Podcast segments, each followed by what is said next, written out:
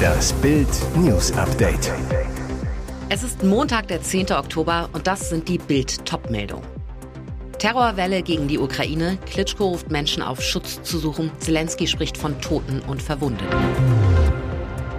Lukaschenko verkündet Diktatorpakt. Belarus unterstützt Putin mit Truppen. Nächster Corona-Fall bei Bayern. Musiala positiv getestet. Terrorwelle gegen die Ukraine. Klitschko ruft Menschen auf, Schutz zu suchen. Zelensky spricht von Toten und Verwundeten. Die Ukraine steht wieder unter Beschuss. Seit dem frühen Morgen heulen in Kiew wieder die Sirenen, mehrere Monate nachdem sich die Truppen von Kreml-Diktator Wladimir Putin zurückgezogen hatten. Im Zentrum der Stadt gab es am Montagmorgen mehrere schwere Explosionen. Es habe mehrere Einschläge gegeben, berichtete Bürgermeister Vitali Klitschko. Er forderte die Menschen auf, Schutz zu suchen. Im Interview mit Bild TV sagte sein Bruder Wladimir Klitschko am Montagmorgen, es sind Rauch und brennende Fahrzeuge zu sehen. Man redet gerade über die verletzten und getöteten Zivilisten. Noch ist das schwer zu beurteilen. Es ist kritisch in der Stadt. Das ukrainische Präsidialamt teilte unterdessen mit, es habe Angriffe auf viele ukrainische Städte gegeben. Mittlerweile gibt es auch Berichte über Explosionen in Lemberg, Dnipro und Saporischja. Präsident Volodymyr Zelensky bestätigte bei Telegram, dass es bei den Angriffen Tote gegeben habe der 229. Tag des Krieges. Am 229. Tag versuchen sie uns zu vernichten und uns vom Antlitz der Erde zu tilgen. Lukaschenko verkündet Diktatorpakt. Belarus unterstützt Putin mit Truppen. Russland und Belarus wollen gemeinsame Kampfeinheiten entsenden. Das teilte Belarus-Diktator Alexander Lukaschenko mit, der kurz zuvor Kreml-Kriegstreiber Wladimir Putin in St. Petersburg getroffen hatte. Lukaschenko habe die Aufstellung der Truppen bereits vor zwei Tagen befohlen. Sie würden in Belarus stationiert sein. Kabelbruch in der Ostsee. War es Sabotage? Blackout auf Bornholm. Plötzlich ging auf der dänischen Insel Bornholm nichts mehr. Seit 7.50 Uhr stand auf der Ostseeinsel nach einem Stromausfall alles still, wie die dänische Zeitung Extrabladet berichtet. Alle Bereiche der Insel waren betroffen. Um 8.35 Uhr teilte Bornholms Energieversorgung BEOF mit, dass ein Kabelbruch zwischen dem schwedischen Festland und der dänischen Ostseeinsel vorliegt. Ein inseleigenes Kraftwerk sollte die Insel wieder mit Strom versorgen. Ole West von BEOF sagte gegenüber dem dänischen Fernsehen, wir wissen jedoch noch nicht, ob der Kabelbruch auf Land oder unter Wasser ist. Um 9.34 Uhr verkündete die Betreibergesellschaft per Twitter, dass der Strom wieder läuft. Ein Drittel der Insel sei wieder am Netz. Man bemühe sich, auch den Rest von Bornholm wieder mit Strom zu versorgen.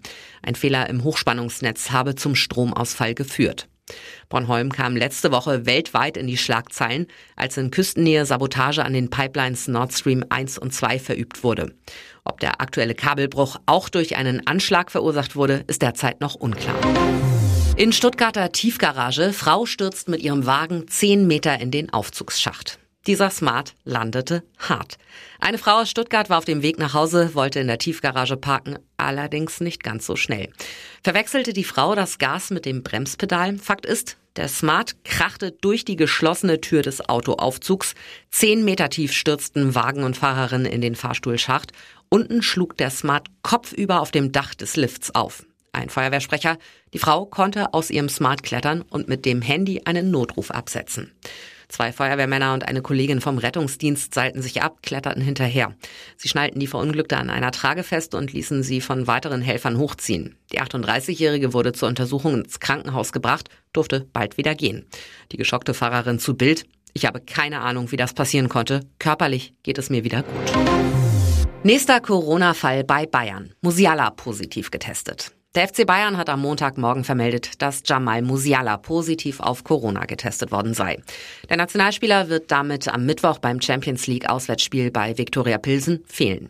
Ein Einsatz am Sonntagabend beim Bundesligaspiel gegen den SC Freiburg ist nicht ausgeschlossen, wenn sich Musiala nach fünf Tagen freitesten kann.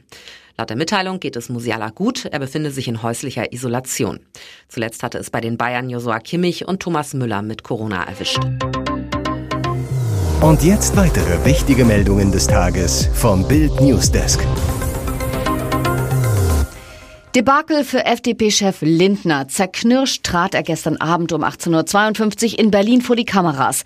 Das sei ein trauriger Abend für seine Partei. Sein Ziel, eine linke Mehrheit in Hannover zu verhindern, verfehlt. Lindners Ampelpartner im Bund, SPD und Grüne, können in Niedersachsen ohne die FDP regieren. Lindner sagte, wir zahlen gewiss einen Preis bei unserem politischen Profil, weil manche die FDP als liberale Kraft dann nicht erkennen und glauben, wir seien jetzt auch eine linke Partei und keine mehr der Mitte. Und jetzt könnten die Liberalen auch in der Berliner Ampelkoalition stärker unter Druck geraten. Lindners Krisenkurs zwischen Sparen und neuen Schulden in einer Regierung mit linken Partnern überzeugt offenbar nicht. FDP-Bundesvize Wolfgang Kubicki gab zu, ein wesentlicher Teil unserer Wähler fremdelt mit der FDP in der Ampel. Um die Gehaltserhöhungen der fast 50.000 EU-Beamten bahnt sich ein massiver Zoff an. Laut vorläufigen Berechnungen der EU-Kommission sollen die Eurokratenbezüge um 6,9 Prozent steigen. Die EU-Staaten laufen dagegen Sturm, verlangen eine Nullrunde. Das fette Gehaltsplus ist eine Folge des automatischen Anpassungsverfahrens in der EU. Dabei hat die Inflationsrate in Brüssel und Luxemburg den größten Einfluss. Da die Preise dort wegen der Energiekreise drastisch gestiegen sind, würden auch die Eurokratengehälter massiv zulegen. Ein internes Papier des Haushaltsdirektors der EU-Kommission für den Haushaltsausschuss des EU-Parlaments hat die Auswirkungen jetzt beziffert. Demnach müssten die Gehälter nach derzeitigem Stand um 6,9 Prozent erhöht werden. Die endgültigen Zahlen legt das EU-Statistikamt Eurostat Ende Oktober vor. Das Grundgehalt eines EU-Beamten würde dadurch je nach Besoldungsgruppe um 210 bis 1460 Euro im Monat steigen, und zwar rückwirkend zum 1. Juli. Post von Karl Lauterbach. Der Gesundheitsminister ließ über die Krankenversicherungen einen Brief an alle Deutschen über 60 verschicken. Ein ungewöhnliches Vorgehen, wie Bild aus dem Gesundheitsministerium erfuhr. Im Schreiben fordert der Minister dazu auf, sich zum vierten Corona-Peaks beraten zu lassen. Am Ende seines Briefs vergisst der Minister nicht, auch die jährliche Grippeimpfung und die Impfung gegen Lungenentzündung zu erwähnen. Kurios, viele der Briefe haben nicht etwa die Krankenkasse, sondern den Münchner Flughafen in der Absenderzeile. Grund, einige Krankenkassen verwenden ein Postfach am Flughafen München als Absender. Hier ist das Bild News Update. Und das ist heute auch noch hörenswert. Bundesinnenministerin Nancy Faeser will den Präsidenten des Bundesamtes für Sicherheit in der Informationstechnik, Arne Schönbohm, austauschen. Das erfuhr Bild im nächsten Umfeld der Ministerin. Das Ministerium bestätigt offiziell, es wird geprüft, wie ein schneller Präsidentenwechsel erreicht werden kann. Die geplante gemeinsame Pressekonferenz von Faeser und Schönbohm am Donnerstag wird abgesagt. Hintergrund? In Jan Böhmermanns ZDF-Magazin Royal wurden Verbindungen des BSI-Präsidenten zu einem obskuren Verein mit dem Namen Cybersicherheitsrat Deutschland e.V. offengelegt. Der Verein soll Kontakte zu russischen Geheimdiensten haben. Gründungspräsident bis 2016 war Schönbohm. Brisant, den Mitarbeitern seiner Behörde hatte Schönbohm die Teilnahme an Veranstaltungen dieses Vereins verboten. Er selbst hat, wie aus Twitter-Fotos hervorgeht, aber noch vor einem Monat eine Jubiläumsveranstaltung des Vereins besucht und dort eine Rede gehalten. Noch immer ist der Killer der 23-jährigen Medizinstudentin Hannah W. auf der Flucht. Ihr Fall ist ein Rätsel. Seit Freitag unterstützt deshalb der Ermittler Alexander Horn die Polizei. Horn ist Deutschlands bekanntester Profiler, soll die Tat nach dem Disco-Besuch im Eiskeller in Aschau im Chiemgau rekonstruieren. Doch wie geht man vor, wenn man scheinbar keine Spuren hat? Noch weiß die Soko Club nicht, ob der Killer Hanna schon im Club beobachtete oder erst draußen in der Schlossbergstraße abpasste. Bis nach Hause wären es für die Studentin nur zehn Minuten Fußmarsch gewesen. Die Prien, aus der die Leiche am Montag zehn Kilometer flussabwärts geborgen wurde, liegt 280 Meter vom Club entfernt. Deshalb geht die Suche unvermittelt weiter. Am Freitag wurde ein Polizeihubschrauber nach Aschau geschickt, der auch bei der Ortung von Lawinenopfern eingesetzt wird. Dieser kann elektronische Geräte wie Handys mittels Sonar orten. Er flog das Einsatzgebiet am frühen Nachmittag ab.